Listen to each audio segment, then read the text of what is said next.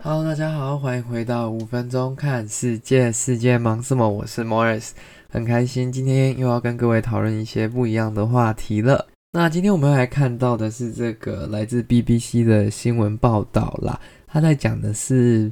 不是这么的时事类的新闻？他是在讲说，就是在这个新冠疫情的情况下，其实我们这样的社交隔离呀，或者是一直待在家，其实是会影响到。人们的记忆的，那究竟会为什么会影响到记忆呢？我就觉得这篇看起来是蛮有趣的啦。那长话短说呢，就是由于你如果真的在被遭受隔离，或者是在 lockdown 在封城的国家，你的每一天你日复一日的生活基本上不有任何太大的改变跟差异嘛，因为你都是在家，不管是上课、上班还是在家耍废，都是一样的。那你就会变成说，你没有很多的记忆点，你没有一个。地点可以去想说，还是一个事件去想说，哦，我在哪里做了什么，还是我在哪里遇到了某个人，我们一起去做了什么，还是我们去某个地点特别的去想说去看电影、去游乐园玩等等，那你就会基本上可能过去半年，假如说你在隔离的话，你就会想不起来说，哎，这隔离的半年当中你到底做了什么事情，因为这件事情其实。你在这个可能过去的半年当中，你做过很多次了，那它没有一个特别重大的改变，那它就是可能一直重复发生嘛。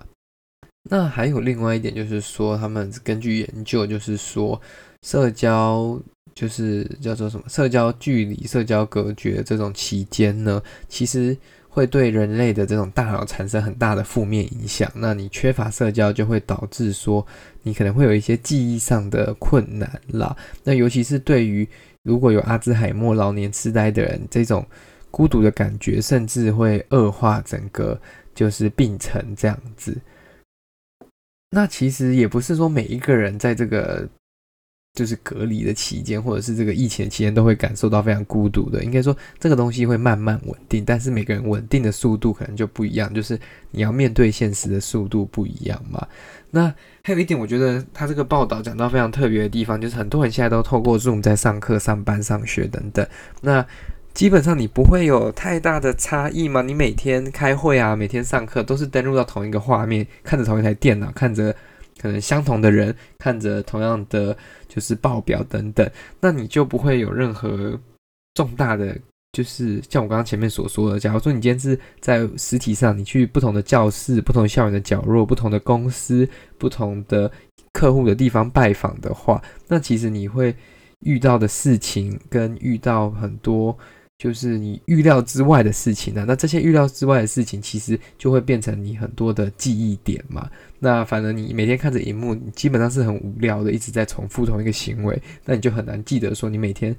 哪一天看荧幕看到了什么特别的东西这样子。那其实因为大家的生活都变得比较单纯一点嘛，就是你少了很多出去玩啊，少了很多 party 啊，少了很多。就是原本你可能想做的事情，那你跟别人所聊天的内容就可能会变得比较枯燥乏味一点啦。那这个就是可以透过像你可能更多线上的这种活动去就是补足，但是但我相信大家都知道说这还是有很大的差异嘛。你实际上面对面跟一个人聊天，跟你在网络上跟一个人聊天，其实还是差蛮多的啦。大家应该还是会 prefer 就是跟人家在面对面聊天这样子。那其实我们很多在台湾的人就很幸运，就是说你可以出门啊，你可以正常上下课、上下班，你还是可以离开家里。因为人们好像在你离开家里的时候，你的注意力会更集中，那基本上你会更加去使用你的大脑啦。那这样子就会代表说你的这个海马体会比一般人，就是应该说。更加的去运用它，那它就会更强壮，它就能去记住更多的新讯息。但是如果你越来越过着单调、重复性的生活，那你对这个就会使用减少。那长期使用减少呢，那就会让它类似有点，不要说萎缩啊，就是有点退化这样子。那这个就会造成你的记忆力越来越相同的状况。那因为你也没有什么日子上的差别，你平日跟假日你都是待在家里，每天都在家里，每天都坐在相同的位置，所以该怎么解决呢？其实就是你的生活要丰富一点啦，你需要用一点不同的东西，让你的生活更多彩多姿。就是你如果不能出门的话，你可能在家里可以重新布置家里啊，还是说把家里改造一下啊，还是固定一个 schedule，就是说你礼拜一要干嘛，礼拜二要干嘛，这样子可能你会比较有一些循环的那种记忆点呢，就是不会就是哎，礼拜一到五每天都一样这样子。如果有就是有分布说呃礼拜一该干嘛，礼拜五要干嘛，这样你至少会知道说一周大概过到哪一天的这个样子。那其实我相信。在台湾的我们可能没有这个问题啦，因为我们的生活还是非常的紧凑，该上班的人还是得出门上班，该上学的还是得出门上学。那没有这个问题，就代表着。未来不会遇到嘛？因为这个东西其实很不确定，希望大家是不会遇到。但你有可能自己，就假如说你出国啊，还是你去不同的地方，你因为一些关系导致你自己要隔离一阵子。那其实，在隔离的这个当下，我觉得最重要就是你要为自己找一个目标，跟找一件你有兴趣的事情去做啦。那我自己因为自己的关系，所以我当初在去年年初的时候，应该说年。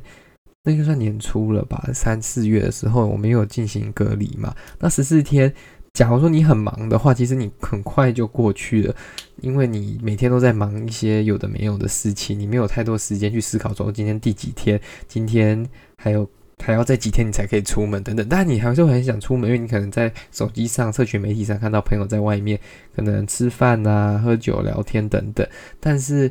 你忙着忙着，那十四天、十五天很快就过去了。但假如说你今天一旦让自己 relax 下来，你没事情做的话，你就会